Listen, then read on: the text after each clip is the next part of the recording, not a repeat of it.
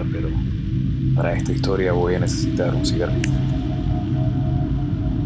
En 1983, un equipo de científicos profundamente piadosos conducieron un experimento radical en una facilidad no revelada.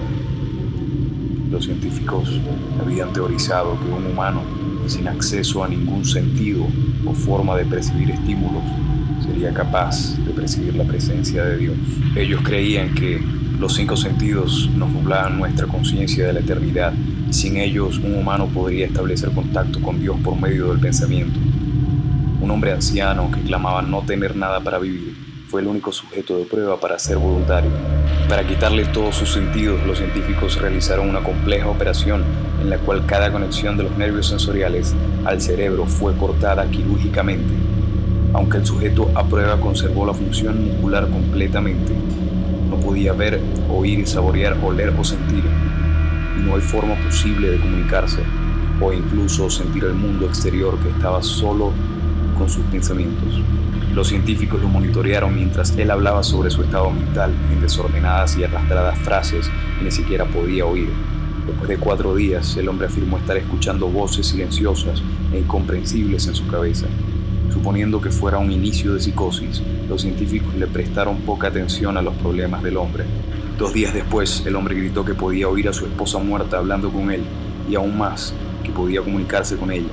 Los científicos estaban intrigados pero no convencidos hasta que el sujeto comenzó a nombrar parientes fallecidos de los científicos. Él repitió información personal a los científicos que solo sus cónyuges y padres fallecidos han conocido. En este punto, una parte de los científicos abandonó el estudio. Tras una semana de conversaciones con los muertos a través de sus pensamientos, el sujeto comenzó a angustiarse, diciendo que las voces eran abrumadoras cada vez que despertaba, su conciencia era bombardeada por cientos de voces que se negaban a dejarlo solo.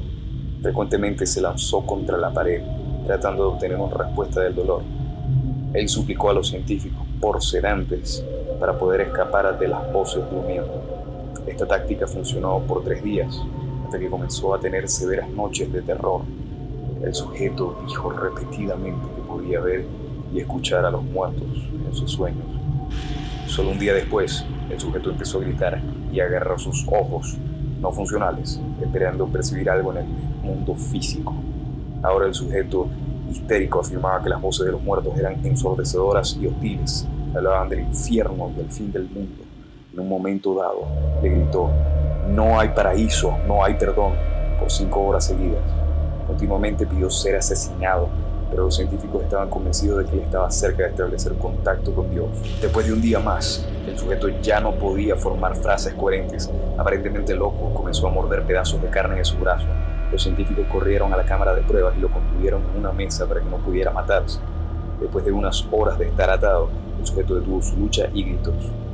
Él se quedó mirando al techo mientras lágrimas silenciosas corrían por su rostro. Durante dos semanas, el sujeto tuvo que ser rehidratado manualmente debido al llanto constante. Finalmente, volvió la cabeza y, a pesar de su ceguera, hizo centrado contacto visual con un científico por primera vez en el estudio.